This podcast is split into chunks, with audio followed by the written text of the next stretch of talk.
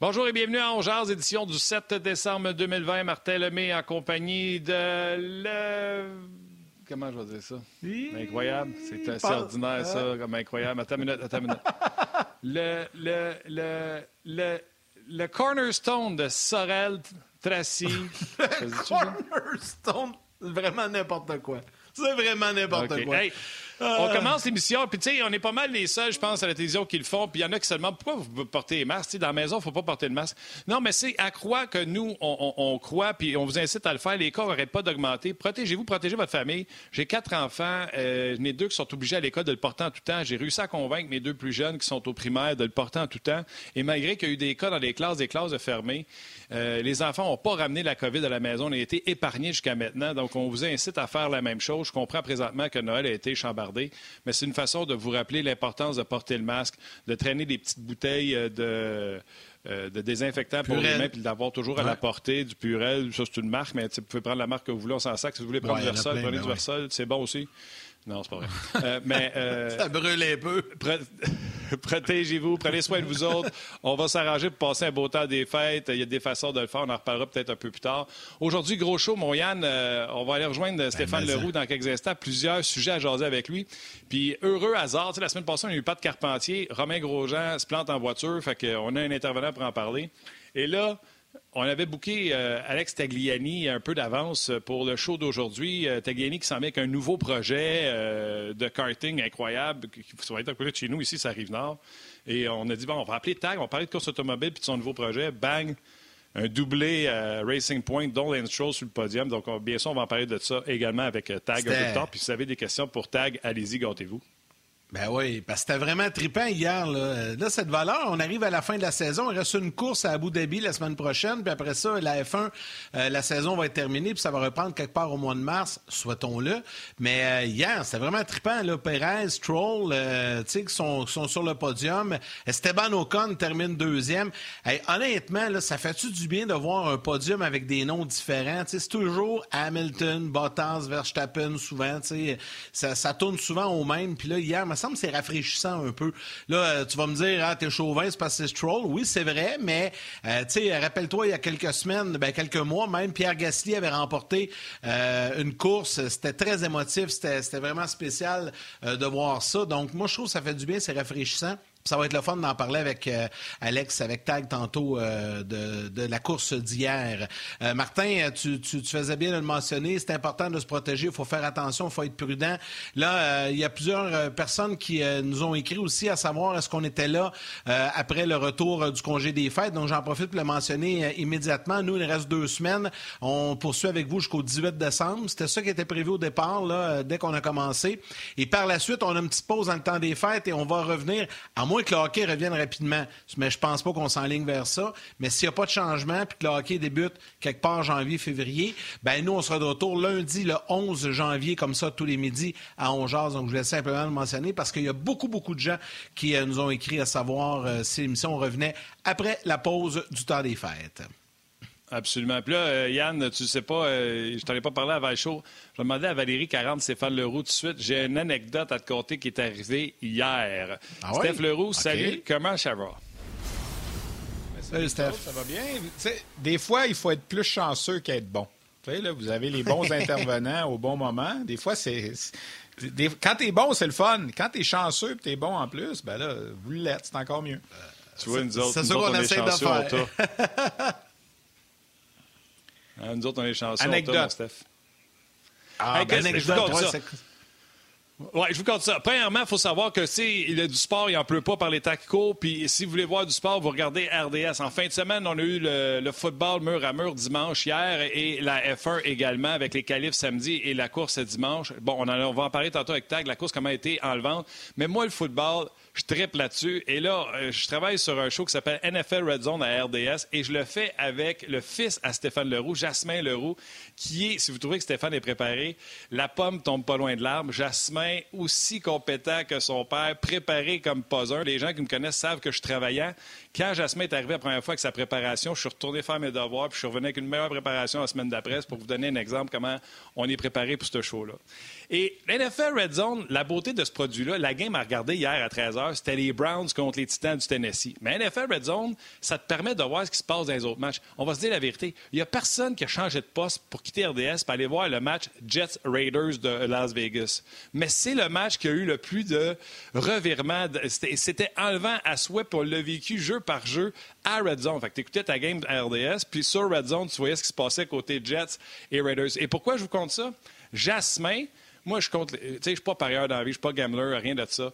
Mais écœurer un chum, c'est toujours le fun. Et un pool de hockey, un pool de base, un pool de football, tous des pools que les gars, vous avez déjà fait, ça sert à ça. Ça sert à écœurer ton chum. Et Jasmin est dans un Survivor que je suis même pas. Mais quand il arrive au, à RDS, il me raconte qu'il a pris les Raiders contre les Jets. Les Jets, les Jets ont zéro victoire, 11 défaites. Puis moi, je dis, t'es sûr, Jasmin, parce que Vegas ont vraiment mal paru la semaine passée contre Atlanta. Oui, oui, oui, pas de trouble, j'ai ça entre les mains. Il y a beaucoup d'argent au bout de ça. Quand les Jets ont pris les devants, j'avais un co-animateur, un descripteur qui devenait cardiaque à son jeune âge. non, non, pas nerveux. Écoute, les soirs, il se pouvait plus. Il a parié contre l'équipe qui est 0 et 11 et il mène à la fin du match. Puis tu sais quoi? Quand ils prennent les devants, c'est dans la poche. Toute équipe au monde va remporter ce match-là. Jasmin, dans tous ses états, mon gars, c'est juste drôle. Je suis plus capable. Je couchais à terre pendant qu'on fait la description tellement que je ris. Et les Raiders, il reste 15 secondes, plus de temps d'arrêt. Écoute, les, Jets vont jouer ça safe. Et non, Carr essaye une passe en plein centre, puis le gars est tout seul. Ils n'ont pas de safety dans la zone des buts l'autre côté. Puis il rate son receveur. Je fais, mais quelle gang de cabochons, les Jets. Tu sais, quand tu fais tout pour perdre. Et le jeu suivant, imagine-toi donc, il amène un blitz zéro. Donc, ils n'ont pas compris de la première fois. Ils ramènent tout le monde vers Carr. Protection suffisante, un contre un, trouve son receveur de passe dans la zone de l'autre bord. Et les Raiders l'emportent. Et mon Jasmin te lâche un soupir de soulagement comme si sa vie en dépendait. Écoute, rire, j'ai jamais vu un gars vivre autant d'émotions sur une game Raiders Jets. Puis ça se finit dans le tumulte. Puis là, j'ai dit en ondes hier, pour terminer cette histoire-là, ça n'avait aucun bon sens. Il faut vraiment que ce soit quelqu'un qui ait dit au coach tu mets pas de protection dans le fond. On veut être 0 et 16. On veut avoir le premier choix au total. Je peux pas croire que ça existe dans le sport. Et ce matin, on apprend ben, que le, coordonnateur défensif des Jets ben a été sacré dehors pour cette il n'a pas, pas erré une fois, il a erré deux fois. D'après moi, Jasmin a pris le téléphone hier, puis a appelé à, New York, puis il a dit là, vous allez me sacrer dehors, ce coordonnateur défensif. Là. Euh, ben écoute, euh, Martin, je te finis, l'histoire comme ça. Je te finis l'histoire comme ça, euh, Jasmin. J'ai dit, je vais te finir l'histoire comme ça, Jasmin. Puis moi, ça fait quelques semaines, on a profité de la pandémie. Euh, on va presque prendre notre marche tous les matins ensemble. Maintenant, on n'habite pas trop loin, tu sais. Puis euh, on amène Tiger, le chien, puis on va se promener. Puis il m'a raconté ça ce matin. Puis euh, il m'a dit ce matin, il dit, sérieusement, il dit, le coach des Jets mériterait de se faire mettre dehors. Alors, c'est arrivé. Puis il est bien content d'être encore en vie. Je pense qu'il y a une coupe de 100 là. Ils sont cinq, je pense, qu'il reste dans son Survivor. Moi, il a la NFL, écoute, il me planche à, à plate couture. Moi, mon excuse pour pas suivre la NFL est moins bonne cette année, mais c'était toujours, moi, le dimanche, je suis dans les arénas, fait que j'ai pas vraiment le temps de regarder les matchs. Je suis toujours en train de travailler. Cette année, j'ai regardé un petit peu plus, puis surtout avec vous deux là, qui faites le Red Zone, euh, j'ai tendance à écouter euh, quand même assez, en tout cas pas mal plus souvent qu'avant. C'est vrai que c'est un produit intéressant. Puis je vous lève mon chapeau tous les deux. Là. 7 heures de temps en ondes, pas de pause pipi, pas de pause commerciale rien pantoute. C'est assez, euh, assez hallucinant de, vous voir aller. Alors, bravo pour cette initiative-là. C'est le fun. ils le font aux États-Unis. Je pense que c'était leur 200e en fin de semaine que Jasmine me disait. là, je veux rien enlever au gars là-bas, mais lui, il est là-bas il envoie la parole aux commentateurs un peu partout aux quatre coins des États-Unis. Mais ici, ça marche pas comme ça. C'est vous autres qu'il faut que vous faisiez la description de ce qui se passe parce qu'on veut l'avoir en français. Tu sais, tu peux pas dire on s'en va rejoindre Fox, CBS, NBC, puis lever le son, puis mettre ça en anglais. Alors, je, pense que c'est vraiment quelque chose de, spectaculaire ce que vous arrivez à faire cette année. Ça fait quoi, trois, quatre mois, vous faites ça? Là? Puis, euh, chapeau, honnêtement, bravo. Et puis c'est le fun, puis euh, il est le fun ton gars aussi à travailler avec, mais il est préparé. Mais écoute, hier, là, une pièce d'anthologie, j'ai tellement eu le fun à le voir. avoir être en temps, être de bonne humeur, être en temps. C'était très drôle. Euh, ben, c'est la, beauté des, c'est la beauté des poules, hein, ça? Ah, Martin, c'est la beauté des poules, ça, parce que tu suis ça. Puis au hockey, c'est un peu la même chose. C'est juste qu'au football, c'est tellement intense, il y a tellement de matchs en même temps le dimanche que, maintenant, tu sais plus regarder. Ah ouais, écoute, on va rester des affaires qu'on n'est jamais sûr. Euh, du hockey, du championnat junior, euh, on va-tu en avoir finalement, euh, Stéphane, l'équipe Canada qui a mangé un coup d'un avec cette quarantaine-là qui va se terminer aujourd'hui. Donc, on se dirige vers quoi?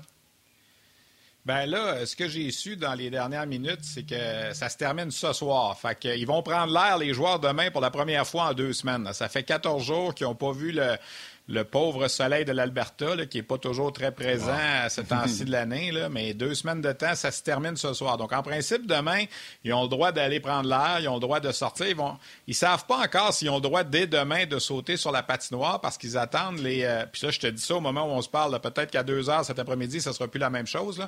Mais au moment où on se parle, ils savent pas encore à cause que la la santé publique d'Alberta n'a pas donné les directives. Qu'est-ce droit de faire et pas faire à partir de demain? Mais chose certaine, ils sont en retard parce que les autres équipes s'entraînent.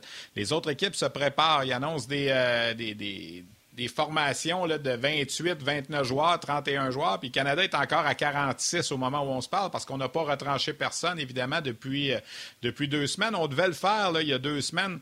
Le, 24, on devait euh, retrancher des joueurs pour pouvoir justement commencer à travailler avec un groupe plus restreint. Alors, j'ai hâte, j'ai de voir, mais demain, mercredi, jeudi, ça devrait débouler parce qu'il faut que dimanche prochain, euh, on soit prêt à rentrer dans la bulle. Chaque équipe va rentrer avec un maximum de 40 individus. Quand je dis individus, ça peut être des joueurs, des, entraîneurs, du personnel. Tu as le droit à 40. Alors évidemment, ce que le Canada voudrait faire, c'est de rentrer avec 25 joueurs puis 15 euh, membres de personnel, mais ça peut être 28 joueurs, 12 membres de personnel.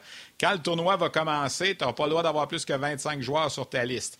Donc, tu, vas pouvoir en enlever, mais tu ne pourras pas en rajouter. Il a pas personne qui va pouvoir rentrer dans la bulle après que ça va être commencé le, la bulle va commencer lundi prochain, le 13. Puis juste compléter ce que vous disiez vendredi, là, vous en parliez avec Normand, là, les huit pays européens vont arriver dans trois avions nolisés qui vont partir de trois aéroports différents en, Europe, puis ils vont atterrir à Edmonton dimanche prochain, ils vont être pris en charge, vont s'en aller à l'hôtel, et eux aussi vont être enfermés là, pendant 4-5 jours des tests à tous les jours et ne pourront pas sortir de, leur chambre d'hôtel. Ça veut dire que les joueurs du Canada, qui ça fait déjà deux semaines sont enfermés dans leur hôtel, quand ils vont arriver à Edmonton, ils vont être obligés de se réenfermer encore quatre jours avant de pouvoir recommencer à pratiquer aux alentours du 18-19 décembre.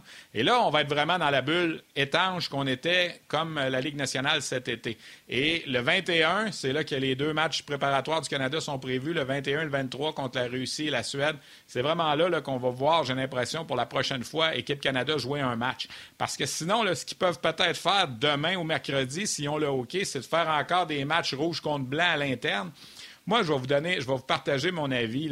J'ai l'impression qu'André Tourigny, dans sa tête, les dirigeants, là, leur équipe est pas mal, pas mal réglée. Il reste peut-être euh, euh, le 13, 14e attaquant, le 3e gardien de but, tout ça. Ils vont peut-être donner la chance à des joueurs de patiner cette semaine, puis tout ça, là, parce que ça fait deux semaines qu'ils sont là. Puis... Mais ça me surprendrait qu'on se fie à ce qu'on, ce qu'on pourrait voir demain ou mercredi pour prendre des décisions vraiment finales.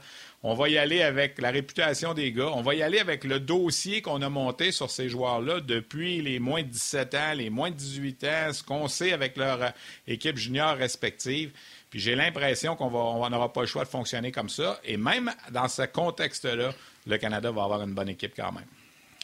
Sais-tu, Steph, si. Euh, ben, j'imagine que oui, mais je te pose la question. Il doit y avoir un ou deux bons psychologues sportifs avec cette équipe-là, parce que moi, là, je transpose ça à, mes enfants.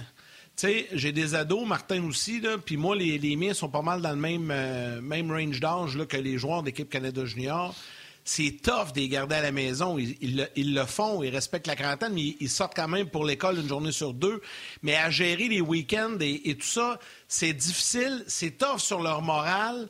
C'est un job à temps plein de parfois passer un peu de temps avec eux là, pour ces jeunes-là, ça fait 14 jours sont enfermés, pas d'une maison, d'une chambre d'hôtel. C'est que là, tu es pris dans un carré, tu peux pas bouger de là. Tu sais, je veux bien croire que tu as la PS ou la Xbox, puis tu as des ennuyés, mais il vient un temps là, que tu as le goût de faire d'autres choses, d'aller prendre l'air. Puis là, tu me ah, dis que dans une semaine, ils vont se remettre encore cinq jours confinés à Edmonton à l'hôtel. Tu sais, pour vrai, là, pour ces jeunes-là, ça doit être tough en tabarnouche de, gérer ça. Et, ils vont avoir une job complètement différente des entraîneurs à faire cette année avec ces gars-là. là Et Yannick, ce, que tu soulèves est très intéressant. On en a beaucoup parlé de la fameuse santé mentale depuis le début de la pandémie. Et ce que je te dirais qui est intéressant, c'est qu'il y a 46 joueurs là-dedans et il n'y en a pas un qui réagit de la même façon. Il y en a là, qui, en ce moment, doivent dire. Tu sais, je lisais encore, euh, je pense que c'est le quotidien Le Droit en fin de semaine en Outaouais qui a parlé à Xavier Simoneau, qui est un gars du coin là-bas, qui a l'air à dire que lui, il n'y a pas de problème et tout ça. Moi, j'ai parlé dans, mon, euh, dans ma balado-diffusion euh, lundi dernier avec Maverick Book. On est allé voir directement dans sa chambre d'hôtel. Puis Écoute, ça faisait une semaine à ce moment-là, Maverick Book des cataractes de Shawinigan, ça semblait bien se passer. C'est sûr qu'on les occupe. Là. Il y a des conférences sur Zoom, il y a des anciens qui leur ont parlé, ils ont jasé, semble-t-il, avec euh, Sidney Crosby, avec des anciens dirigeants d'équipe et tout ça. Ils ont, chacun, ils ont chacun un vélo stationnaire dans, leur chambre, ils ont chacun un tapis pour faire du yoga dans leur chambre. Euh, oui, évidemment, il y a eu des petits jeux. Écoute, la semaine passée, quand j'ai parlé à Maverick, j'ai tellement ri parce que le, soir même, c'était la demi-finale et la finale du concours de roche-papier-ciseaux virtuel qui se sont organisés à l'interne pour euh, pouvoir se désennuyer, euh, des quiz sportifs, des poules de NFL. Vous parliez de poules tantôt, Martin. Ben, ils, en, ils en sont faits entre eux aussi. Euh, ils voulaient jouer, semble-t-il, au poker virtuellement, mais là, le Wi-Fi de l'hôtel était pas assez fort pour soutenir la, la plateforme et tout ça. Euh, il y a des gens qui vont cogner à leur porte pour aller leur livrer leur bouffe à tous les jours. tu sais, c'est une expérience différente. C'est sûr que le rêve du joueur de participer au camp d'équipe Canada, c'est pas d'être enfermé deux semaines de temps au Cambridge à, Red Deer, c'est bien évident. Mais la situation est ce qu'elle est. Je suis pas certain que ça va pas créer d'autres choses. Je veux dire, ils vont avoir une fin, ces joueurs-là, quand ils vont sortir de là, de, performer, je pense, puis de montrer à tout le monde. Parce que c'est sûr là, que les, les Leroux de ce monde vont leur demander Ça va-tu vous avoir affecté, tu penses, pour gagner une médaille, d'être passé deux semaines? Puis tout le monde va y poser ces questions-là.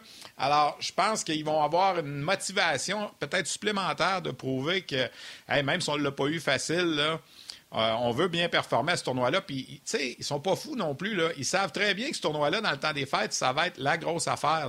Alors, pourquoi pas, justement, encore plus, s'arranger pour être prêt. Puis, moi, j'ai confiance. Oui, il y a des psychologues pour répondre à ta question qui leur ont parlé. C'est évident. Il y en a toujours un, de toute façon, dans l'entourage de l'équipe à chaque année. Mais je pense que les coachs aussi, les entraîneurs, le personnel, tu sais, Hockey Canada, là, on lésine pas sur les détails. On ne s'enfarge pas sur une virgule ou sur un point-virgule pour. Euh, Dès qu'on a eu la pandémie, ils ont appelé tout ce qu'il y avait de gym en Alberta pour dire faut se faire livrer des vélos stationnaires pour nos boys ici. Puis ça n'a pas été trop long qu'ils ont réglé ce dossier-là la première, la deuxième journée.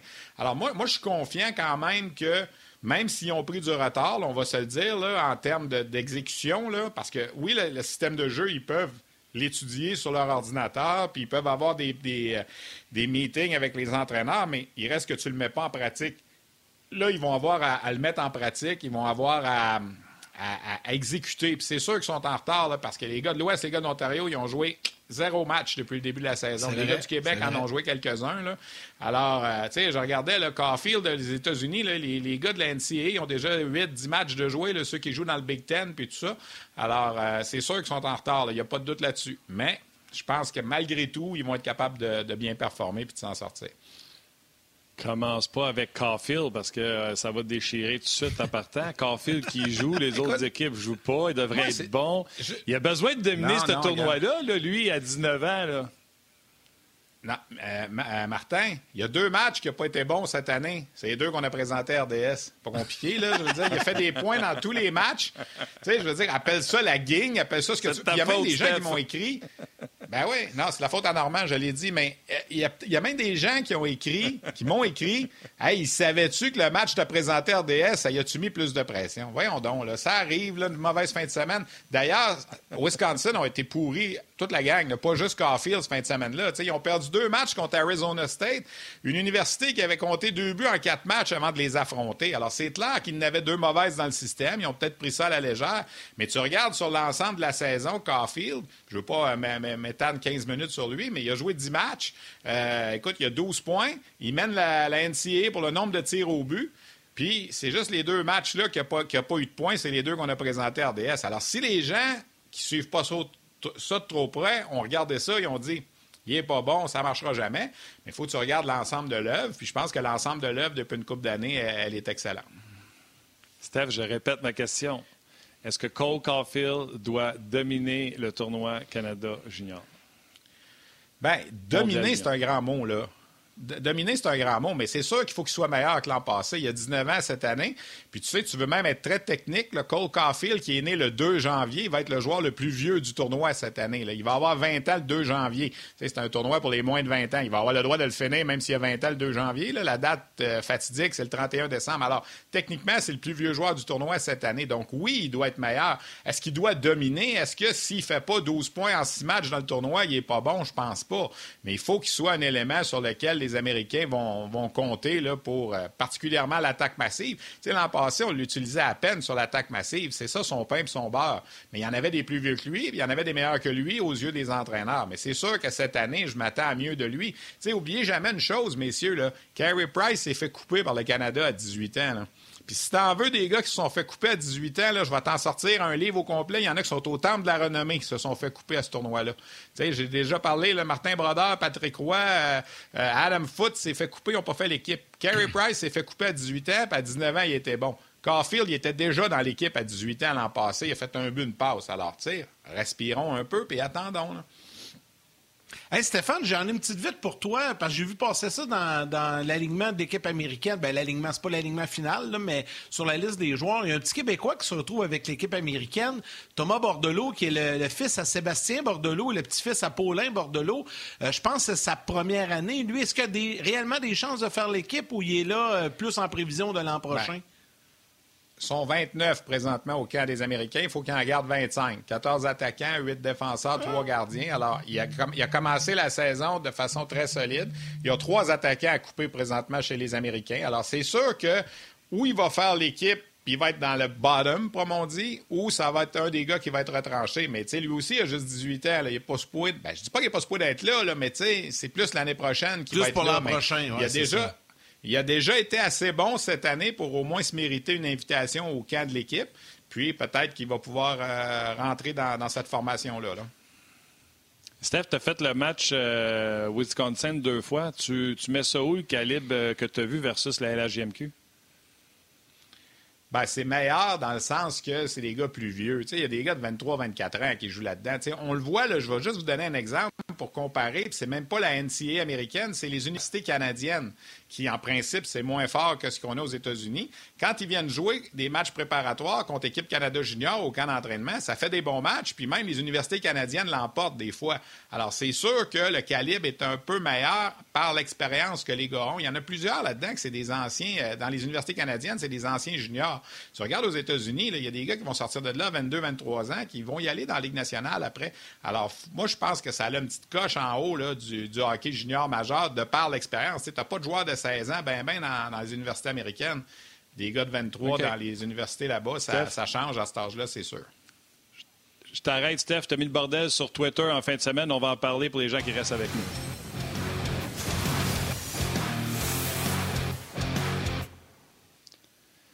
Juste avant de parler du trouble que tu as foutu sur euh, Twitter en fin de semaine, Steph, on va aller euh, jaser de la LHJMQ. Euh, tu as parlé dans, pour ton émission, pour ton podcast sur la glace, tu as parlé avec Martin Lavallée. C'est quoi les détails, eux qui ont décidé de prendre une pause prolongée?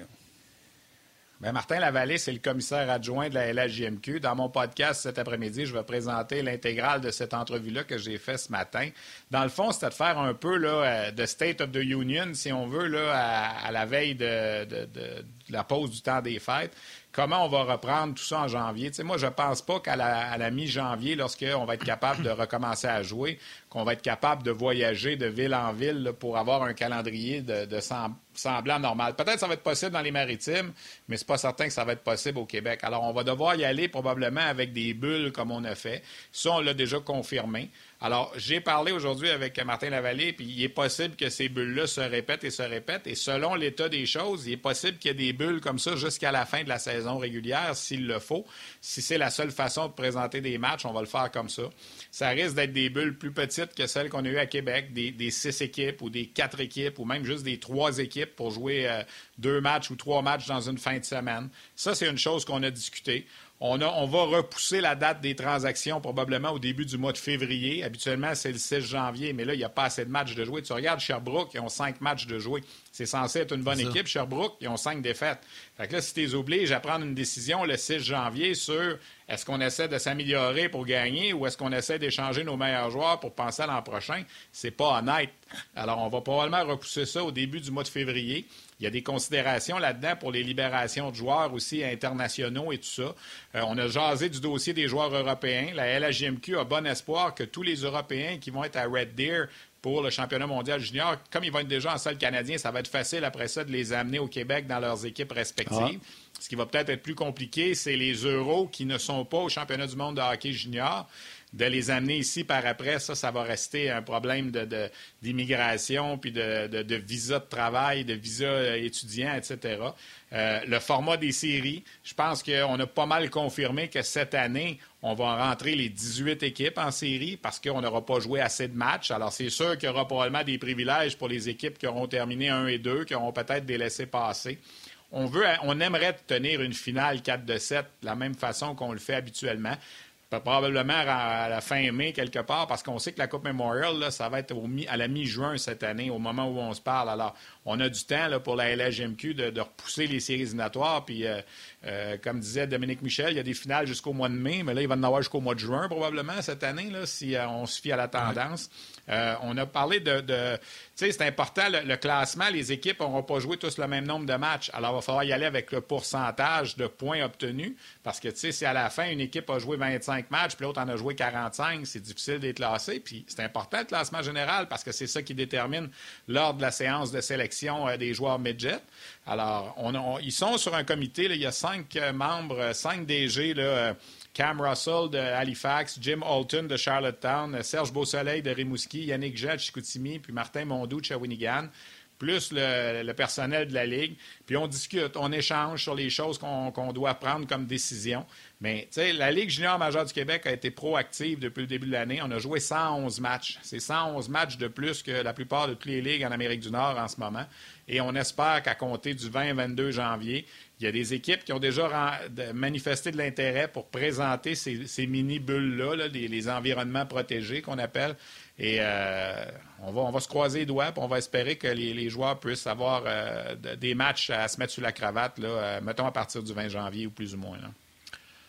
OK, des salutations euh, des gens qui nous écrivent via la RDS.ca ou sur la page Facebook de l'émission également. Salutations à Johnny Pomerleau. Euh, il y a euh, Claude Morin qui te pose la question quand on va savoir l'alignement final des équipes pour le championnat mondial? Tu l'as dit un peu tantôt, Steph, mais je vais te laisser l'occasion de le répéter.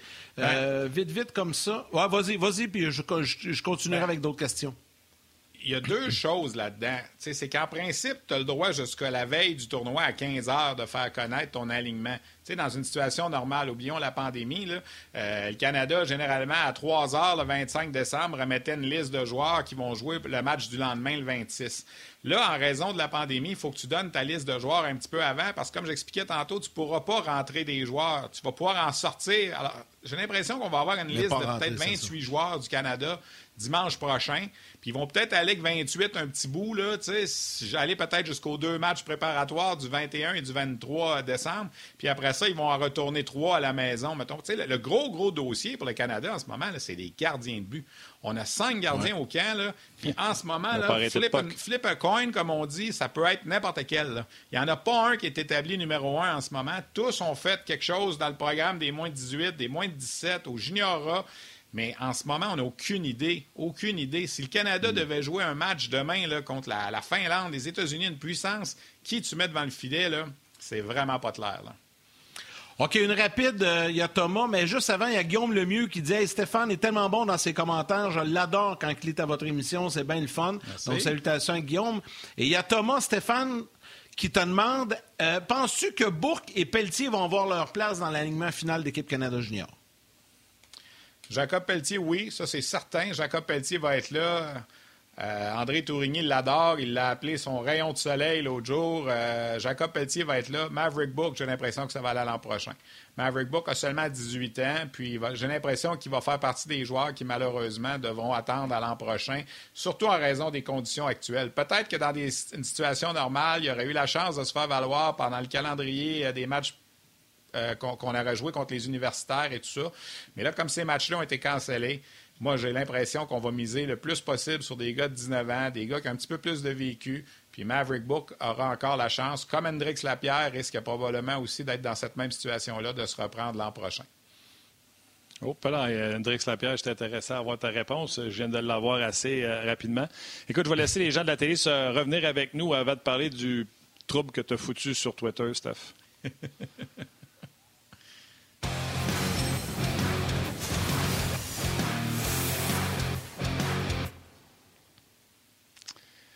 Et on est de retour, euh, les gens qui étaient partis au grand titre. Euh, on a jasé de, un peu de tout avec Stéphane pendant que vous étiez parti, mais le problème, c'est que Steph, en fin de semaine, pour mettre les gens en contexte, RDS a présenté un match de euh, Canada junior qui avait eu lieu au Centre Bell. Et toi?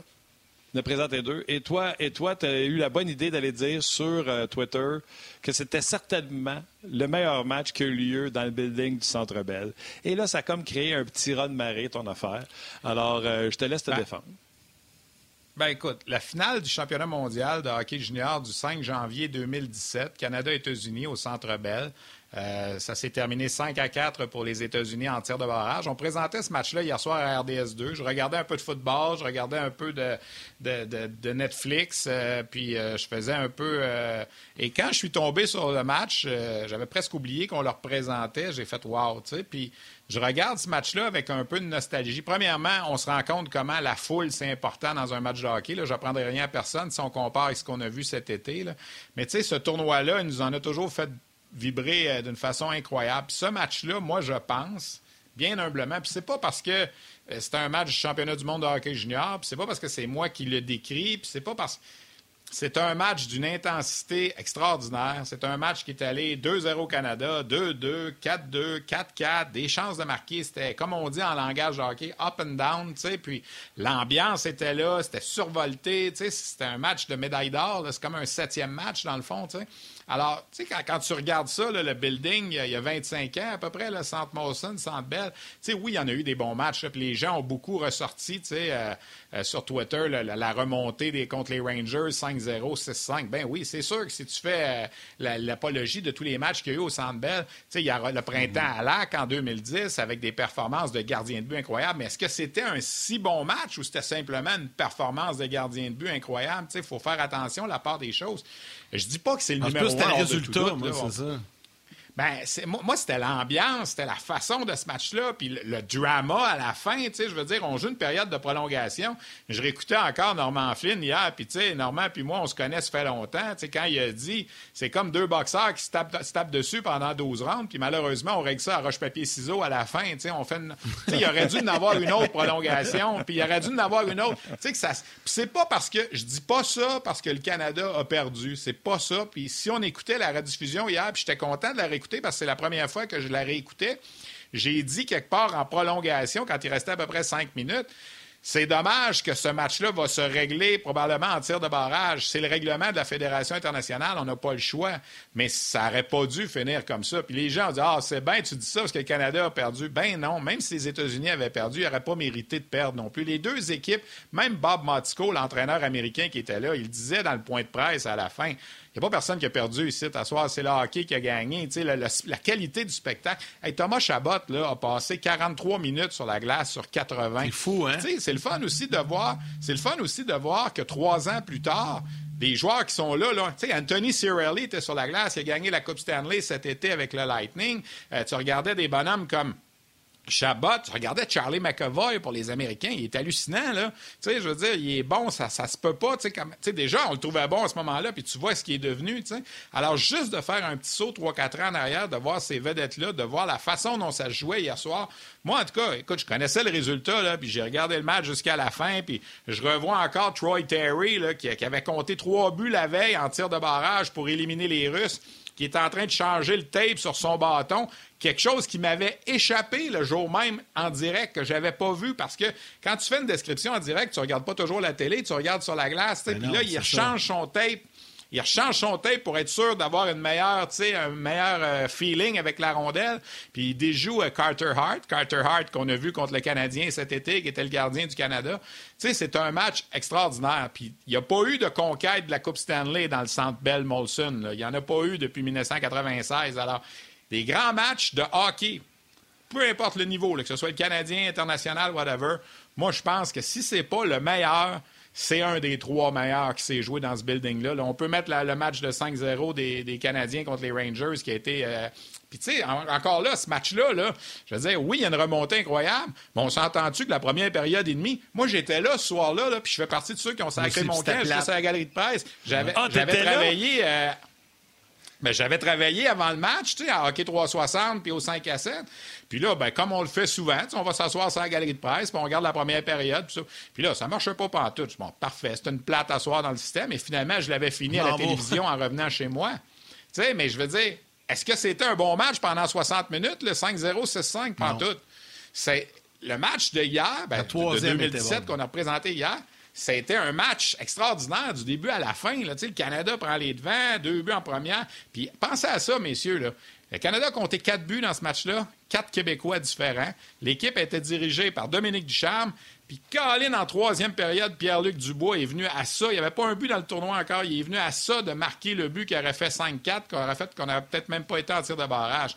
On aurait écrit une télésérie avec une victoire de 5-4 du Canada, avec cinq Québécois différents qui marquent, avec un Québécois derrière le banc. On aurait dit, ben voyons donc, là, c'est de la fiction, tout ça, mais c'est presque ça qui est arrivé ce soir-là, là, au Centre en 2017. Je veux juste dire... Moi, ça reste un de mes meilleurs. Je veux juste dire... Oui, mais je suis d'accord. C'est certainement, certainement un des meilleurs. Mais je veux juste dire quelque chose. La remontée contre les Rangers, j'ai vu beaucoup de matchs au Centre Bell. Moi aussi, j'étais là. Je ne suis pas parti. Et Stéphane, tu en as fait des matchs? Tout le monde sur la galerie de presse, les journalistes qui m'écoutent présentement, parce qu'il y en a de RDS, mais il y en a de d'autres euh, postes qui nous écoutent présentement, là, vont tout te dire la poussière décrochait du plafond du Centre Bell tellement qu'il y avait du bruit. On était tous là à s'essuyer le veston d'habit parce qu'on était les épaules plein de poussière. Le bruit qu'il y avait là-dedans, quand le Canadien, euh, euh, on sentait que c'était plus arrêtable le train. Puis Dieu sait que c'est arrivé souvent contre Canadien. Mais c'était hallucinant le bruit. Fait niveau ambiance, je suis convaincu que Canada-États-Unis, ça devait être incroyable également. Mais Canadiens Rangers, cette game-là va me rester marquée. tu as raison, là, certainement eu, tu as eu un meilleur 60 minutes des deux équipes dans ta game. Mais au niveau du bruit, de l'ambiance, écoute, la poussière qui décroche du plafond, c'était quelque chose. Hein. Martin, je n'ai même eu 80 dans ce match-là, je n'ai pas juste eu 60. C'est ça qui est encore plus le fun. C'est ça.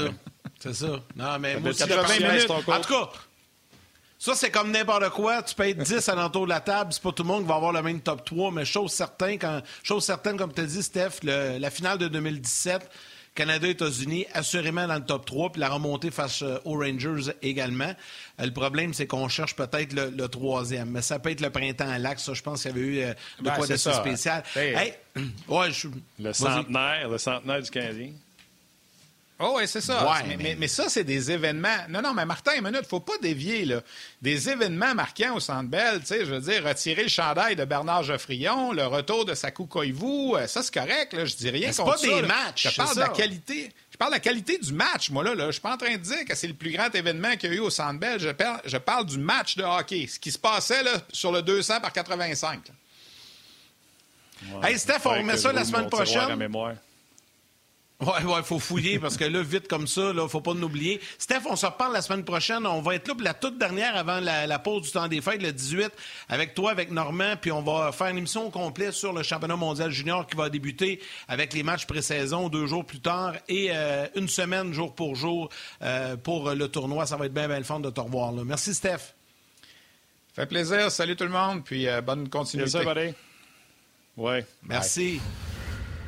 Les gens ont hâte, hein, Martin? Il y a beaucoup, beaucoup de commentaires. Les... on est en manque de hockey. Fait que c'est certain que les gens, ça les allume. Puis là, on espère qu'on va avoir un tournoi puis que tout va bien se dérouler puis que la bulle va fonctionner. Euh, parce qu'on le rappelle aux gens, match pour équipe Canada pré-saison, ben, pas pré-saison, mais préparatoire, 21 décembre, 23 décembre, c'est présenté à RDS. Et le tournoi débute le 25. Donc, pour la période des fêtes, on risque de tout être en confinement chez nous, pas trop de party, absolument rien. On va avoir juste ça à faire, puis les matchs du Canada vont être présentés à heure de grande écoute également, malgré le fait que c'est euh, dans l'ouest euh, du pays. Les matchs ici sont présentés à 18 heures. Donc, ça va être vraiment, mais vraiment cool de suivre ce tournoi-là. Oui, ça va être le fun. Euh, écoute, euh, merci à Stéphane. Alex Tegiani s'en vient. Stéphane, d'ailleurs, je ne sais pas si tu l'as mentionné, euh, Yannick, son podcast va être publié aujourd'hui sur la glace. Donc, vous pourrez aller écouter ça, c'est sûr, sur notre rds.ca. Notre prochain invité, il est tout un pilote automobile. Il nous a donné des grandes sensations comme pilote. Puis il n'arrête pas, puis il est en train de porter un projet dans mon coin, un projet assez hallucinant. Je suis assez content. Je pense que je vais y envoyer mes quatre enfants appliqués pour une job chez eux. C'est Alex Tagliani. Salut, Tag. Salut, les gars. Si tu veux, je te pars un staff vite, moi, tu vois ça.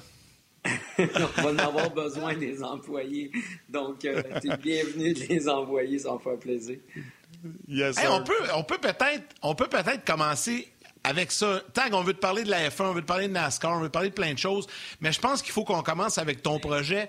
Bon Dieu que ça fait du bien d'entendre comme ça des bonnes nouvelles, tu sais, dans cette période de pandémie épouvantable qu'on vit, d'arriver, puis là, un projet rafraîchissant, tu sais, puis je suis allé voir votre vidéo, puis regarde, moi, je suis loin d'être un pilote, mais j'ai hâte en tabarnouche d'aller essayer ça, la track, ça a l'air écœurant, là, il y a des paliers, tout ça. Ben, Raconte-nous ça un peu, là. Attends, Yann, Notre première question qu'on a, Tag, c'est euh, nous autres, on est à peu près 240. Y a-tu un poids limite dans les non. Ben oui, il y a un poids limite, mais, mais à 240, t'es correct. Yes, Yann, on est, correct. c'est bon. Yeah, c'est sûr, on va l'essayer. En passant, les cartes sont super confortables. Tu vas peser un bouton sur ton volant, les pédales vont s'éloigner, vont se rapprocher euh, dépendamment de ta grandeur pour le confort. Donc, euh, ah, ouais. non, non, c'est la grosse technologie, ces, euh, ces machines-là qui vont être dans ce centre-là. Donc, euh, nous aussi, on a vraiment hâte d'ouvrir pour montrer ça aux gens. Mais là, raconte-nous ça. Ce projet-là, ça fait longtemps qu'il gêne dans ta tête. Euh, là, euh, vous avez travaillé très fort, puis là, ça va aboutir, ça va ouvrir bientôt. C'est dans le coin de la Plaza Sainte-Thérèse, je pense. Raconte-nous ça un petit peu là, pour les gens qui sont pas au courant, euh, Tag. Ben, premièrement, je commencerai en disant que si les gens sont curieux, là, parce que ce que je vais dire, c'est dur de se l'imaginer. Donc, ils peuvent ils peuvent regarder sur le site internet de tagekarting.com. Euh, puis comme tu disais, oui, c'est un, euh, un projet qui, euh, qui me tient à cœur. C'est quelque chose que j'avais en tête. Le pire moment dans, dans, dans, le, dans l'année d'un, pilote de karting, c'est, c'est en ce moment. C'est l'hiver arrive, tu ranges ton kart dans le garage, tu vas le regarder, tu vas le nettoyer, tu vas changer les collants, mais pendant les cinq mois d'hiver, tu vas tu vas rien faire. Donc, je me suis toujours posé la question pourquoi qu'on pouvait pas avoir un centre intérieur. Puis évidemment, euh, j'ai commencé mon, le karting à, 10 ans, donc j'étais vraiment maniaque de karting. Tout ce que je voulais, c'est conduire. Au fil des ans, euh, j'ai rencontré des gens, j'ai fait des rencontres d'affaires, euh, j'ai rencontré du monde dans l'immobilier. J'avais moi-même une passion dans l'immobilier. Quand j'ai déménagé aux États-Unis, j'ai fait des maisons, je les vendues, j'ai rénové. Et, et à un moment donné, ben, j'ai vu des centres de karting apparaître, mais, mais c'était pas ce que j'avais en tête. C'était pas ma vision. Il manquait un petit quelque chose. Et ben, à, à force de parler de ton idée, là, quand tu as quelque chose en tête qui te passionne, tu en parles souvent, tu en parles autour d'une table, euh, au téléphone. Je dois ben avoir euh, rendu la tête grosse comme ça des gens à qui j'en ai parlé. Puis euh, ce sont finalement ces gens-là qui, qui, qui, sont restés autour de moi, puis on a formé une super équipe. Euh, les gars qui sont partenaires avec moi là-dedans euh, sont, sont, sont, vraiment calés dans plusieurs départements, donc qu'on va avoir besoin justement dans le, dans le centre. Et puis, euh, et quand est venu le temps de, de parler karting, bien évidemment, le gars est là et on a été capable de mettre en place la, la piste euh, avec les produits qu'on voulait euh, pour être capable de donner un service à la clientèle qui va être hors pair, puis de finalement mettre en place un, un centre qui va être vraiment, vraiment unique euh, au Canada. Oui, ça va être des cartes électriques sur plusieurs étages. Moi, c'est ça, tu sais, ça n'existe pas, euh, monter, démonter puis des descendre en, karting. Euh, est-ce que au niveau euh, du prix ou de l'abonnement, parce que peut-être que tu pourrais des abonnements pour que ça coûte un peu moins cher, le fou qui veut y aller cinq fois par semaine, peut-être c'est un abonnement, ça coûterait moins cher. Les prix, en raison, c'est grandiose, c'est électrique, c'est deux étages, tout ça. Les prix, est-ce que c'est compétitif avec ce qu'on trouve présentement pour les gens qui font du kart intérieur? Ça va être exactement la même chose. Donc, euh, oui, on a investi beaucoup d'argent pour avoir la piste de trois niveaux, mais le but d'avoir la piste de trois niveaux, c'était pour se permettre d'avoir la distance, parce qu'on voulait avoir une grande, grande piste. On voulait en avoir deux aussi, une pour les jeunes, une pour les adultes. Ensuite, on voulait merger les deux ensemble pour faire une super piste. On voulait avoir deux configurations dans toutes les, euh, dans toutes les pistes qu'on a dans le centre. Donc, en montant en, niveau, on se retrouve à être capable d'avoir la, grandeur qu'on veut. Puis, avec la dimension d'immeuble qu'on avait sur le bord de l'autoroute 15, l'emplacement, ainsi de suite, on a été capable d'insérer d'autres attractions.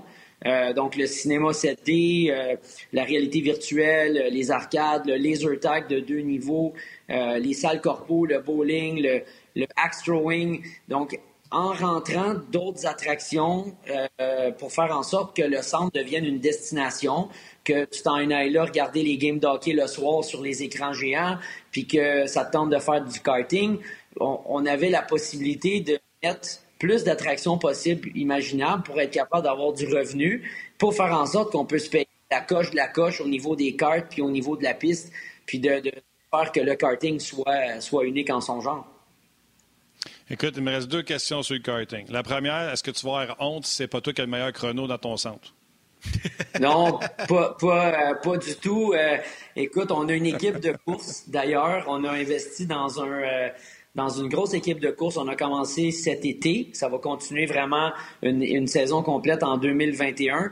Euh, si tu regardes sur quelques photos que j'ai mis sur Instagram, tu peux voir que c'est très professionnel. Les jeunes sont vite. Euh, c'est la relève de la course. Puis quand tu leur fais faire du faire du karting qui est, qui vraiment leur sport à eux, donc c'est les pros du karting, c'est sûr et certain que si euh, nos pilotes de kart sont pas capables de battre Alex Agliani, on a un problème avec la relève. Alex, ça m'ouvre une porte un peu. Souvent, là, moi, je connais plein de gens, plein de dépisteurs dans d'autres sports qu'à un moment donné, il y a toujours une petite trouvaille qui se fait. Euh, tu, vas assister un match de baseball ou de hockey, puis quelqu'un ne l'a jamais vu parce que le jeune a jamais pratiqué ce sport-là, puis là, il décèle quelque chose, puis il y a des belles histoires qui arrivent avec ça. Ça pourrait arriver aussi. Il y, a sûrement plein de jeunes qui ont du talent, qui ont peut-être jamais fait de karting, puis que là, ils pourraient arriver chez vous, puis euh, offrir une belle performance, puis là, tu pourrais devenir un peu comme celui qui pourrait le développer. Là. Je sais, tu me disais que tu as, investi avec une équipe, mais c'est quelque chose qui t'intéresserait, ça également, si, admettons, je sais pas, moi, par le pur des hasards, euh, TQ, euh, Pomerlo s'en va chez vous, puis il tripe, puis tu vois qu'il y a un potentiel, il vient deux, trois fois, puis là, tu décides de le prendre en charge, puis de le monter. C'est quelque chose que tu aimerais faire, ça, un jour, quand toi, tu seras pas en piste, de pouvoir développer un pilote québécois, puis l'amener au, dans, dans les plus hauts sommets de la course? Mais ouais, mais c'est vrai, tu as raison. Puis d'ailleurs, ça fait partie des plans, puis ça fait déjà partie des plans, même à l'ouverture. Donc, euh, il y a des choses qui vont être annoncées euh, très prochainement. On va avoir des partenariats parce que le centre peut servir euh, de centre de développement. on a l'intention d'avoir une académie, de prendre les jeunes dès le départ, de les initier dans le karting via le centre donner évidemment l'équipement nécessaire pour que ça fasse du sens de pouvoir les évaluer. Mais ensuite, oui, on est capable de les amener dans l'équipe de course, on est capable de les accompagner s'ils veulent plus. Puis le centre pourra servir d'évaluation de, puis de voir s'il y a des jeunes qui euh, ont un potentiel un peu plus euh, avancé qu'ils ne savaient même pas d'avoir. Donc, euh, j'espère qu'on va, en, on va en retrouver. Puis avec l'équipe de karting de compétition, ben, c'est de les amener, c'est de leur donner tout nécessaire leur bâtir un, coffre d'outils pour leur donner une chance de, performer à haut niveau. Puis avec les relations qu'on est en train de créer, soit avec des commanditaires ou soit avec euh, euh, le manufacturier de cartes qu'on importe au Canada, RG, qui, qui avec eux, c'est avec eux que j'ai commencé ma carrière. On peut sûrement les amener en Europe, on peut leur faire faire un championnat en Europe. Et euh, c'est cette compagnie-là qui a lancé Hamilton, Verstappen. Euh, il y a beaucoup de grands pilotes qui ont couru pour TRG euh, en Europe. Donc, euh, pourquoi pas de prendre un des pilotes les plus talentueux qu'on aurait dans notre équipe puis l'amener en Europe dans l'équipe CRG Italie? Wow, écoute, les gens tripent sur euh, ça a l'air tellement trippant, oh, mon Dieu. Arrête, Alex, tu me fais rêver. Il y a Gaétan qui va un petit peu plus cru. Il dit C'est écrit dans le ciel que mon cul va s'asseoir dans un de ces cartes-là. donc, la question que moi je te pose, Alex, euh, je suis un fan de voitures électriques. J'en suis à ma deuxième voiture électrique. D'ailleurs, je ne course jamais avec mon auto. Quand quelqu'un, parce que des fois, il y a des petites Volkswagen GTI qui se mettent à côté de moi, puis ils font vroom, vroom. Puis là, je baisse ma fenêtre, je fais Hey, le kid, as-tu Google? Il dit oui. Je dis Google mon char, tu vas voir que j'ai pas besoin de course avec toi. Euh, c'est beaucoup, plus beaucoup plus sécuritaire un kart électrique, moi j'ai une auto électrique, je sais à quel point c'est prime, à quel point je peux faire le 0-100 avec. Est-ce que c'est ce qu'on retrouve dans les cartes euh, comme technologie et l'indépendance? Est-ce que quand je vais arriver puis que tu vas me passer un kart qui reste un quart de batterie, je vais être plus lent que les autres ou jusqu'à temps que la batterie meurt, je vais être aussi compétitif que les autres? Comment ça marche? Ouais, tu as des bonnes questions. Euh, écoute, la, raison pourquoi on a investi dans ce, dans ce produit-là, qui est le nouveau CRG euh, Hydrénaline, c'est parce que justement, écoute, la technologie de cette carte-là, elle est hallucinante. Donc, non, pour répondre à ta question, la batterie, jusqu'à temps qu'elle ait 2% de batterie, elle va le carte va te donner les mêmes performances. Euh, ce que le cart a, euh, qui est vraiment particulier, c'est un différentiel en arrière avec un curve system pour récupérer l'énergie deux moteurs, un sur chaque roue. Donc, à la décélération, quand tu lèves l'accélérateur, tu as un, gros frein moteur qui, qui, qui décélère la machine. Tu as des freins avant avec des disques ventilés qui, que personne n'a en ce moment dans l'industrie. Euh, il y a des sensors dans les, euh, dans les pare-chocs avant-arrière. Donc, si toi, tu frappes très fort à deux reprises un concurrent, ton moteur va euh, réduire de 2 kW pendant 3 secondes pour créer un flot constant dans la, dans, la session. Si jamais moi je dérape dans ta session, mettons au virage numéro 9 en haut, puis toi dans le virage numéro 3, il y a, les cartes sont géolocalisées, donc on sait qu'il y a quelqu'un qui est à moins que 5 km à l'heure dans une section de la piste. Toi, ton, ton kart va continuer à rouler full pin jusqu'à temps que tu arrives à une distance du kart qui est arrêté. Si la personne n'a pas hmm. encore trouvé le reculon pour finalement sortir du, de se sortir du pétrin, ton kart va réduire au moment où tu arrives à l'incident automatiquement sans un opérateur a besoin de faire quoi que ce soit. Ah, Puis tu vas réaccélérer une fois que tu nous as dépassé. Euh, donc, je te dis, il y a de la grosse technologie là-dedans. Et les cartes, évidemment, vu qu'on on voulait être capable d'avoir une gamme de, de performances qui est bonne autant pour quelqu'un qui vient d'en faire pour la première fois puis qui veut une super expérience que pour quelqu'un qui est beaucoup plus avancé. On a la chance d'amener les cartes jusqu'à une performance de 0-100 km/h en 4 secondes. Donc, euh, c'est ça, ça, ça, sort de la boîte, là, comme on dit. ça, oh, ouais. avant-bras va être infini avec ça. L'ouverture est prévue quand, euh, Alex? Euh, tout va bien, puis euh, à date, euh, écoute, la construction va super bien. On a une équipe sur le, terrain qui est absolument exceptionnelle. Donc, la structure d'acier commence à monter. On voit un peu toutes les, tous les, étages du circuit. On devrait être ouvert fin avril, début mai. Oh, wow, OK. Ben, écoute, euh, c'est incroyable. Mais Yannick, j'aimerais ça te faire remarquer qu'Alex a dit qu'il y avait des freins sur l'auto, donc je ne savais pas qu'il fallait breaker quand on coursait en cart. Je vais me prendre une note. Il faut freiner, Martin. C'est important. ben, ça dépend à quelle vitesse tu es. Mais si tu es à la vitesse avancée, là, je vais te garantir que tu es mieux freiner. Ah oui? Combien tu penses qu'on va pogner sur ton circuit? il reste 30 secondes avant qu'on finisse la télé. Combien tu penses qu'on va pogner avec l'auto? Écoute, c'est difficile à dire parce que c'est un, un, nouveau circuit, une nouvelle configuration. On ne l'a jamais essayé. Euh, ça dépend de, la longueur de la ligne droite, mais, mais c'est sûr que si tu es en mode pro, euh, tu, vas, tu, peux frôler, euh, tu peux frôler les 85-90 km/h. La suite de l'autre côté. Merci les gens de la télé.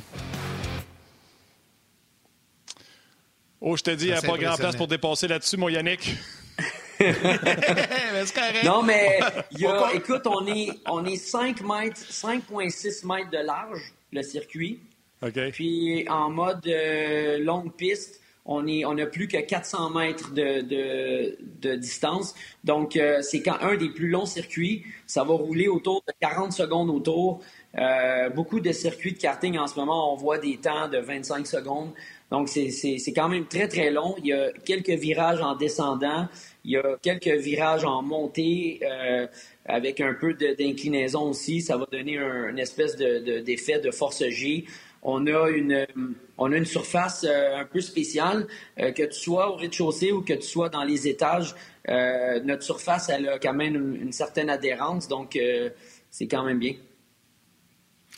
Que je veux prendre le temps de, de, parler avec toi un peu euh, de course parce que euh, ben, tu pilotes toujours, tu es toujours actif en NASCAR, série Pinties. Euh, d'ailleurs, même cet été, tu as fait une course à Daytona avec l'équipe de Raphaël Lessard qui était notre invité aussi la semaine dernière. Là, je me souviens, on t'a vu, puis ça allait bien à un moment donné. malheureusement, tu as eu des, petits ennuis mécaniques qui, ont fait que tu as terminé 22e, mais tu étais là, tu étais dans le peloton de tête. C'était le fun de te voir aller. Je me rappelle de cette course-là, c'était vraiment trippant de voir les deux Québécois là, comme ça qui dominaient sur la piste à, Daytona. C'est encore dans les plans, ça, pour Alex Tagliani, de, rester en piste l'an prochain? Oui, évidemment, avec la saison qu'on a eue, euh, tout est reporté à 2021. Donc, euh, avec euh, Ona, Viagra, euh, Cantork et les commanditaires qui sont avec moi depuis trois ans, Saint-Hubert qui nous supporte dans le programme de course. Le but, c'est d'avoir la voiture numéro 18 continuer dans le programme de NASCAR Canada. Euh, et puis, euh, on espère tous d'avoir une saison qui va, euh, qui va être un peu plus normale. Ouais, je pense quoi du, euh, du Je trouve qu'il est tellement rafraîchissant. Il est une bine, mon gars, incroyable. Je l'ai passé à la radio en entrevue. On l'a eu à On également la semaine passée. Il y a une tête de champion. Là. Oui, il a bien fait. Moi, je pense que cette année, euh, avec, euh, avec les difficultés, les challenges qu'il a eu, compte tenu du manque de pratique, euh, compte tenu que la série demandait d'arriver, d'embarquer en piste sans pratique, les qualifications étaient sautées aussi. c'est toutes des petites affaires techniques en tant que pilote qui, sont, qui sont difficiles. Puis, quand tu es catapulté comme ça, et euh, tu réussis à sortir ton épingle du jeu, euh, tu fais des, des splashes de performance. Je pense qu'il a, a, bien fait compte tenu de, toutes ces situations-là à cause de la, de la COVID. Alex, tu as, participé à plusieurs séries, différentes catégories euh, de, de courses, tu as piloté plein de modèles différents. Mais là, si on parle de NASCAR, j'ai envie de te demander une question bien simple, mais que moi, je suis pas capable de répondre, puis je suis un amateur de course, puis j'aime ça, puis je vous suis, je vous regarde depuis longtemps. C'est quoi la principale qualité d'un bon pilote en NASCAR? Ouf. Euh, je, te, fais une anecdote, puis tu, tu, répondras à ta question par toi-même. Fait que moi, je suis un gars qui vient de. Je un gars qui vient de la monoplace, donc euh, à roue découverte, avec beaucoup d'appui. Et euh, en 2000, euh, si je me rappelle bien, en 2011, euh, j'ai couru au Grand Prix du, euh, au NASCAR à Montréal et c'était ma première fois pour l'écurie Penske. Je conduisais la voiture Hot Wheels. Et malheureusement, je n'ai pas fait de pratique. Donc, je suis arrivé là comme ça, un cheveu à soupe. ils m'ont assis dans la voiture, puis je suis parti pour faire le premier tour en pratique. Et euh, je me rappellerai toujours, c'est un circuit que j'ai fait. J'étais en pole position en IndyCar sur ce même circuit-là. Là, je suis en NASCAR. Donc, euh, vendredi matin, je reviens, je sors de l'épingle, je reviens sur le long du bassin olympique, puis je m'en viens vers la chicane du mur du Québec. Et euh, je regarde le pont du casino, puis là, je dis, d'habitude, je freine au 2, je vais freiner au 4, tu sais, le double. Je me mets à freiner, puis là, la voiture se met à faire du wheel up en, jargon anglais. Le, derrière se lève ça se met à barrer en arrière, les roues barrent. Mais écoute, là, quand ça fait ça, là, tu peux plus, ça freine plus. Là. Puis là, là, je vois le mur des loges s'en venir là, comme ça. Là. Puis a dit, je l'ai échappé, puis écoute, j'ai passé à un pouce du mur des loges. Puis dans ma tête, là, quand j'étais dans, dans les puits, le, le, crew chief embarque sur la radio, puis il me dit Hey, Tag, il dit, on n'utilise pas les puits en NASCAR, il dit, on prend les garages en arrière. J'ai dit, c'était pas mon but, là, mais je voulais juste comme éviter. J'ai bailé out à la dernière minute. J'avais la patate qui. Je pas tué personne?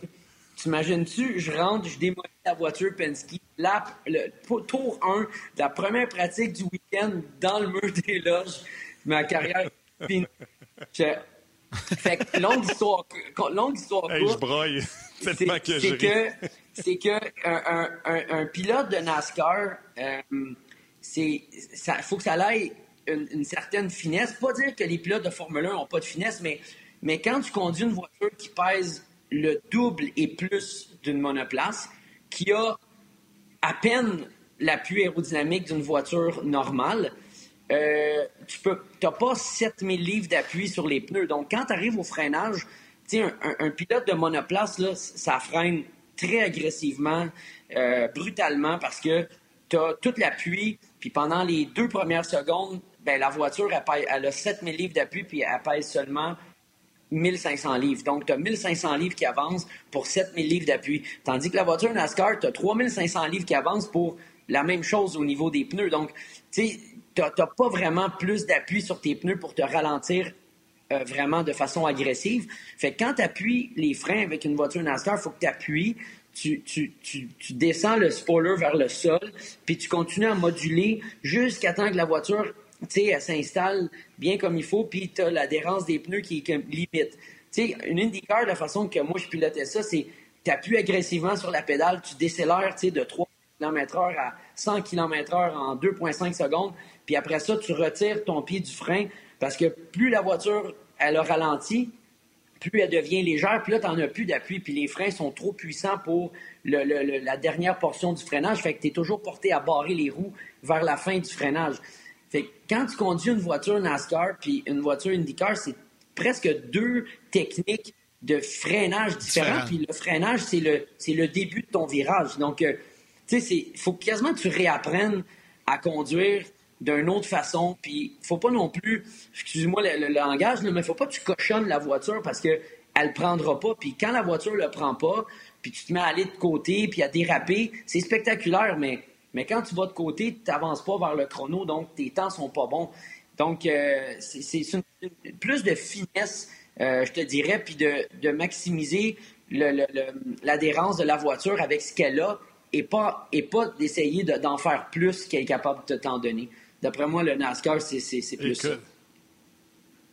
J'ai ri parce que je te vois arriver là, je te vois arriver au S avant, le mur du Québec, puis je vois mon frère, mettons, dans un chemin de campagne à Jersey, qu'il savait qu'il faisait pas le virage, puis qu'il s'agnait dans le trail à skidoo, puis qu'il était là avec le volant. Oh non, oh non, oh non. Là, j'ai exactement l'image que j'ai. J'ai temps qui est là, qui fait Oh non, oh non. oh, Et là, je veux savoir, tu sais, tu as dit, normalement, je break au 2, là, j'ai break au 4. Le tour suivant que tu l'as essayé, tu as dit, hey, je vais essayer 6 ou tu as dit, je vais essayer 8? ah non, non, j'ai, j'ai levé le pied bien avant, puis j'ai essayé, je sais pas ah si c'était 6 ou 8, mais j'ai essayé. Et puis quand j'ai vu que hum, la voiture était capable de freiner presque au 6, ben c'est devenu mon point de freinage. Puis ben, toutes les, toutes les distances de freinage ont toutes changé. Donc, quand je me suis remis à conduire sur le tour au complet, j'ai essayé un petit peu plus, mais, mais tu vois que la voiture est pas capable d'en prendre trop, trop de plus. Fait que c'est vraiment de conduire tout le temps un petit 2% en dessous de sa limite parce que dès que tu l'emmènes au-dessus de sa limite, la perte autour est tellement importante que ça n'en vaut pas la peine, tu sais. Fait que, mais c'est un, méchant, une méchante entrée en la matière, euh, ce premier tour-là. Il va rester gravé dans ma tête parce que je me suis dit, oh my God, si je fesse la voiture de M. Penske dans le, dans le mur des loges à Montréal, le premier tour de piste que je fais, c'est fini. je m'en vais à la maison. Hey Alex, euh, je veux. Il, nous reste euh, quelques minutes, puis on peut pas te laisser partir sans te parler un peu de F1. Puis, euh, tu sais, des fois, on le disait en début d'émission, on est chanceux. T'es es booké sur notre show depuis quelques jours, puis là, ben hier, au Grand Prix de F1, ben une belle, une belle prestation de Lance Stroll, une victoire de, de Perez, sa première en carrière. Donc, l'équipe Racing Point qui a connu un excellent week-end. on veut jaser de ça un peu. Tu sais, il y a eu l'incident de Grosjean aussi, mais avant, là, je veux juste que tu me parles un peu de Lance Stroll. nous, comme amateurs, Là, depuis quelques semaines, ça allait moins bien. il, il, est promis un bel avenir, mais on dirait qu'il manque toujours un petit quelque chose. Mais en même temps, on, qui sommes-nous pour juger? Là? En tout cas, pour nous, là, toi, tu es, pilote, tu peux le faire, mais c'est ça, il est jeune. Un, comment tu le vois, Lance Stroll, puis de voir que, il est allé chercher une pole position, est allé chercher euh, deux podiums quand même, puis là, hier, une troisième place. Tu, vois ça comment, toi, euh, l'avenir pour Lance Stroll? Ben, moi, moi je pense qu'il y a encore beaucoup de place à amélioration. En, en, en, vérité, il fait bien. Euh, hier, une chance qu'il a capitalisé sur un podium parce que son coéquipier a gagné. Euh, Lance qui a été pitché en Formule 1 très rapidement. Puis, évidemment, en Formule 1, tu es, toujours comparé à ton coéquipier. Donc, ça n'a pas été facile sa première année chez Williams quand, quand il était avec Massa, qui est un gars très expérimenté. Euh, là, il est avec Perez. Perez a une année du tonnerre et je pense qu'il conduit mieux qu'il a jamais conduit. Euh, et en plus, c'est lui qui gagne la course d'hier. Donc, euh, il faut que ton, faut qu'en tant que coéquipier, tu sois là. Mais c'est comme ça en Formule 1. Hein. Tu prends un gars comme Bottas, puis euh, il a toujours été comparé à Hamilton. Il va toujours être comparé à Hamilton. Puis quand tu as le meilleur pilote de Formule 1 avec toi, c'est pas pas facile. Ça joue beaucoup sur ton mental. Donc, euh, je pense que hier, ce que je retiens, c'est que Lance a fait une bonne course. Puis, ce qui est intéressant, c'est justement quand ton mental est affecté parce que ton coéquipier est toujours devant toi, toujours devant toi, toujours devant toi, c'est sûr que ça affecte, là, ça va t'affecter énormément. Puis euh, les, les, gars, c'est pas des robots, c'est des humains. Donc, euh, il, a, fait une belle course, euh, presque pas d'erreur. Il a réussi à aller chercher un podium pour l'équipe en général qui, qui, se bat pour, pour une place comme un des meilleurs manufacturiers tout ça mis ensemble, là, quand tu as cette pression-là en tant que pilote, puis tu réussis une performance à, à, faire un podium, puis ton, ton, ton coéquipier est seulement premier, donc deux places devant toi, je pense qu'en général, il faut lui donner un, un A comme, euh, comme performance d'hier. Écoute, euh, je vais te poser deux questions d'auditeurs, puis ils sont touchés, fait que j'espère que tu as des bons patins pour la contourner. C'est pas pour te mettre en boîte que je fais ça, c'est parce que je veux poser des questions des gens. Pierre Marcellet, il dit si c'est pas Papa Stroll qui est propriétaire de Racing Point, est-ce que c'est pas euh, Stroll qui cherche un volant au lieu de Perez qui a mieux fait que lui euh, cette année? Ah, c'est. Écoute, c'est sûr, mais, tu sais, dans la, dans la vie puis dans le sport automobile, il y aura toujours euh, des gens qui sont extrêmement fortunés, qui sont backés, et euh, qui vont prendre cet espace-là. Ça, va toujours être comme ça. Mais l'âge et l'expérience comptent-tu? Euh, Tag, il est jeune, là, il n'a pas l'expérience de, de, de Perez. on le condamne tout de suite, mais y a-tu un côté de dire, attendez, il est plus jeune, à même âge avec Perez, il sera un meilleur pilote que Perez, ou il n'y a pas d'âge en, course automobile, faut que tu roules? Ah, tu sais, je, pense qu'en Formule 1, ils sont beaucoup plus euh, aptes à juger les pilotes quand tu arrives en Formule 1, aujourd'hui, les pilotes sont très jeunes. Les Verstappen de ce monde ont, mis un benchmark qui est, hyper élevé. Donc, euh, tu sais, un, Russell aussi qui. Ça, on n'a pas parlé de Russell, mais ce jeune-là, il, il, est embarqué dans une voiture, il a moulé son banc, il, il à la dernière minute, euh, il a bien pratiqué, il a, bien qualifié, il a bien couru. Euh, il est quand même confronté puis comparé à un Bottas qui n'est pas un pied de céleri puis qui est quelqu'un qui est aussi capable de out-qualifier puis out-performer euh, Lewis Hamilton sur un 20-25 de, de, temps.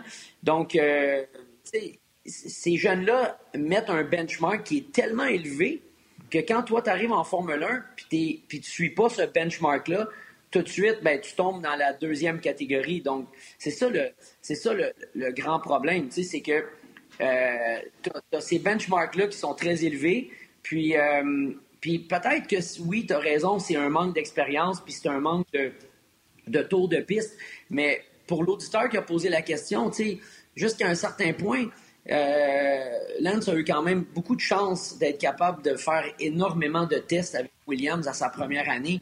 Donc, à un certain moment donné, c'est sûr que la pression va arriver, puis il faut que tu performes. il y a un certain temps, un temps d'adaptation qui va lui être offert, mais à un moment donné, il va falloir qu'il performe. Puis, puis l'année prochaine, il va être comparé à Vettel. Donc, euh, tu sais, c'est euh, là, il y aura plus de, tu sais, il peut plus avoir d'excuses. Là, ça a été, euh, ça a été Massa, ça a été, ça a été Perez, ça a été Vettel à un moment donné, quand tu commences à être confronté à plusieurs types de pilotes qui ont tous leurs qualités, ben, les équipes dans ce niveau-là où ils sont, avec la télémétrie puis les données qu'ils ont, ils sont capables de dire ce pilote-là, il est à ce niveau-là. Nous, on n'est pas capable. Nous, tout ce qu'on voit, c'est, les datas, les résultats, puis c'est les podiums, combien qu'on peut en compter dans une année? C'est ce genre de comparatif-là qu'on, qu'on a. Mais les équipes, eux, ils vont être capables de le faire. Tag, euh, il y a une question euh, sur la page Facebook de l'émission de Guillaume Lemieux. Je te la pose, elle est un peu longue, là, mais euh, puis je la lis en même temps. salut les boys, vous trouvez ben pas que ça fait bizarre ce que c'est? Oui, ben ouais, parce que c'est revenu à quelques reprises. Euh, vous trouvez pas que ça fait bizarre ce qui s'est passé chez Mercedes hier, comme si on voulait pas montrer que pratiquement n'importe qui pouvait remporter une course au volant de leur voiture. En tout cas, de mon côté, je sais que si Russell avait gagné la course et même vu ce qui s'est passé, je trouve que ça enlève un peu de mérite aux pilotes chez Mercedes.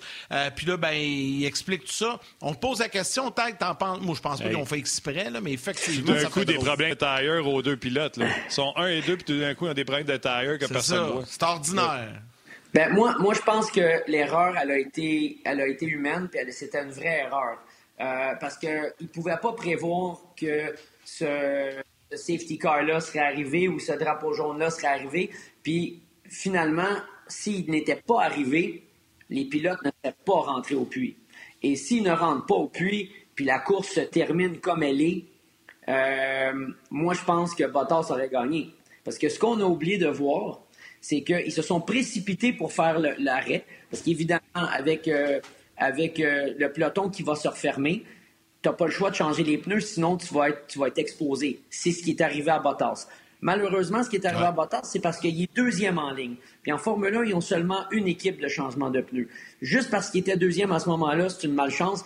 Mais en même temps, c'est la procédure des équipes de Formule 1. Le premier pilote rentre, le deuxième rentre avec un gap, puis ils font les changements un après l'autre. Les pneus qui sont mis sur Russell, c'était c'était pas les bons pneus. Quand ils ont fait le changement de pneus, malheureusement, quand Bottas, lui, est rentré au puits derrière Russell, ben, les pneus qu'ils ont mis sur la voiture de Russell qui n'étaient pas bons, ils ne pouvaient pas les mettre sur la voiture de Bottas. Fait que quand ils l'ont ressorti, ils l'ont ressorti avec ses mêmes pneus. Alors, lui, Bottas a eu un, double échec finalement dans cette, euh, cette situation-là et, ils ont pu le réparer au premier des deux, qui était Russell. Mais moi, ce que j'ai pas aimé, ce qu'on a oublié de toute la course, c'est qu'à un certain moment donné, euh, Bottas récupère sur Russell. Puis là, il se retrouve à 4 secondes, 3 euh, secondes, 2,8 secondes.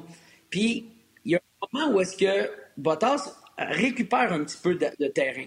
Donc, si tu fais rentrer ton deuxième pilote, qui semble être à ce moment-là le plus rapide en piste, et tu le fais rentrer, tu le fais ressortir, puis il roule en pneus blancs, les pneus neufs, son temps là va être beaucoup plus rapide que le pilote qui reste en piste avec des pneus qui sont usagés. Donc, à l'échange, il aurait pu devancer Russell. Ce qu'ils ont fait, c'est qu'ils ont fait rentrer Russell, puis Russell a commencé à rouler dans le 55-54 pendant que euh, Bottas est encore en piste avec des vieux pneus, puis il fait du 56. Donc, son avance à Russell est passée de 3 secondes à 8 secondes. Je ne sais pas pourquoi ils s'entêtent, pourquoi ils se sont entêtés à continuer à faire rouler Bottas en piste, en sachant qu'il se fait refiler deux secondes autour par le pilote qui vient de rentrer en piste avec des pneus neufs. C'est comme pas fair de faire ça parce que quand tu as créé le gap, là, après ça, le gap, là, c'est dur de le refermer. Puis moi, j'ai mon avis là-dessus. Je pense que, puis si tu réécoutes la course, Russell se plaignait de quelques petites performances au niveau de la ligne droite, le moteur en ligne droite. Puis je pense qu'ils ont fait exprès pour lui donner un gap de 8 secondes pour être capable de le préserver durant la fin de la course, étant donné que Bottas allait être un petit peu plus vite. Et, c'est pour ça qu'ils ont, attendu avant, de, faire rentrer euh, Bottas en piste. ça, c'est moi, moi, personnellement, en tant que pilote, je, l'ai vu, cette, petit, euh, cette petite affaire-là, puis moi, ça moi, ça m'a choqué plus ça que la bévue dans les puits avec les pneus puis euh, la catastrophe qu'ils ont eue parce qu'ils étaient sous stress puis ils, ne s'attendaient pas à ce qu'il y ait un, qu'il y ait un safety car. Très intéressant. C'est intéressant, mon dit. Euh, l'opinion du pilote qui voit les choses que nous autres, euh, on voit pas. Puis en plus, Bottas qui a été frustré toute la semaine à plein le circuit, euh, circuit de Mickey puis il s'est plaint pendant tout le week-end. écoute, ils se sont arrangés, il a fini deuxième. Lui, il reste un an à son contrat, by the way. Mais tu vois, moi, moi je pense que, tu sais, en Formule 1, les équipes, ils sont tellement avancées au niveau de, des systèmes informatiques, de la télémétrie, ils voient tout il, suffit que le, pilote dise oh, j'ai un petit problème moteur. Là, le gars, il était premier. Euh, ils auraient pu facilement continuer la course, contrôler la, voiture qui est en première place, puis la voiture qui est en deuxième place, puis faire en sorte qu'ils arrivent un, deux à l'arrivée, euh, tant bien que mal, sans rien. L'espèce de, de safety car, là, ça a lancé une curveball ou un monkey wrench dans la, dans la course parce que ils ont tout de suite rentré au puits à la dernière minute pour se mettre en pneus neufs parce qu'ils voulaient vraiment être capables de protéger l'avance qu'ils avaient. Puis vu que l'avance, elle, va être réduite, ben là, si tu as des gars derrière toi qui rentrent au puits, ben puis toi, tu n'as pas changé de pneus, c'est sûr que tu es, comme un sitting duck, puis les gars vont passer à côté de toi comme si tu arrêté. Alors, ils ont fait ça, la stratégie était bonne, mais euh, ils ont fait une erreur humaine, ils se sont trompés au niveau des pneus, puis ça a causé leur perte finalement. Euh, mais ça, c'est moins, euh, moins frustrant, en tout cas pour moi, pour, comme un pilote, d'être, mettons, à la place de Bottas, puis de revoir la course, puis d'être Bottas, puis de dire, de voir Russell qui rentre, met des pneus neufs, là, il roule deux secondes plus vite, deux secondes plus vite. Puis là, je suis comme, je suis en piste, me dit, mais pourquoi l'équipe me, fait, me reste en piste quand il voit que je perds deux secondes autour sur des pneus, des pneus neufs? Là, il continue à créer le gap, puis le gap est monté jusqu'à 8 secondes.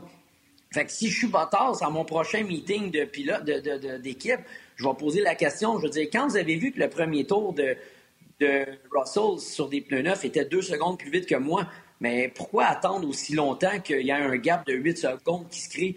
Donnez-moi, c'est quoi l'idée derrière ça? Puis, euh, j'aimerais vraiment être un petit oiseau pour voir la réponse.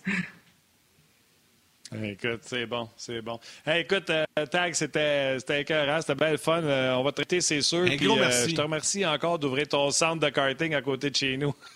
ben, j'ai hâte de le voir là. On ira faire une coupe de tour le soir quand il, y a, quand il y a moins de monde ensemble. Là. Ça va être. Ben oui, c'est sûr qu'on va être ben personne parce que. peut-être c'est moi, je vais peut-être vous interviewer après que vous ayez fait la session. OK.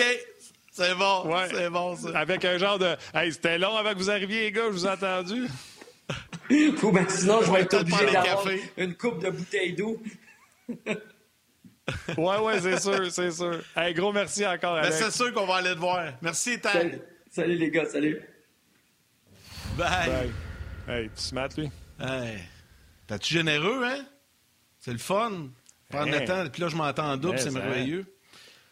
Euh, écoute, euh, ça a été encore une fois, wow, et puis tu sais, Tag est tout le temps très très volubile, puis très intéressant, puis toujours des analyses très pertinentes. C'est génial de, de l'avoir à l'émission. On va les réinviter, c'est certain. Martin, je vais prendre la balle au bon rapidement pour terminer ça, pour remercier euh, toute l'équipe de production encore une fois, Valérie à la mise en onde, réalisation, Joël aux médias sociaux, toute l'équipe de production RDS partout qui nous donne de l'excellent service. Merci beaucoup. C'est très apprécié. Des gens qui travaillent dans l'ombre, mais qui travaillent tellement fort. Et à vous tous également, les jaseux euh, sur, euh, sur Internet, Facebook, rds.ca, peu importe la plateforme euh, que vous nous regardez ou que vous prenez le temps de nous écrire aussi. C'est très apprécié. Un gros, gros, gros merci à vous tous d'avoir été là. Demain, Normand Finn et Isabelle Etier, femme de hockey. Ça va être le fun, ça, demain, avec une femme qui tripe hockey, qui est très impliquée. Elle sera notre invitée. Elle a un podcast depuis un bout de temps avec euh, des, invités, ma foi, très intéressants. Donc, euh, on va faire le tour avec elle demain. Oui, ça va être là. Merci aux vétérans jaseux et euh, salut, Yann, on se jase demain. Salut.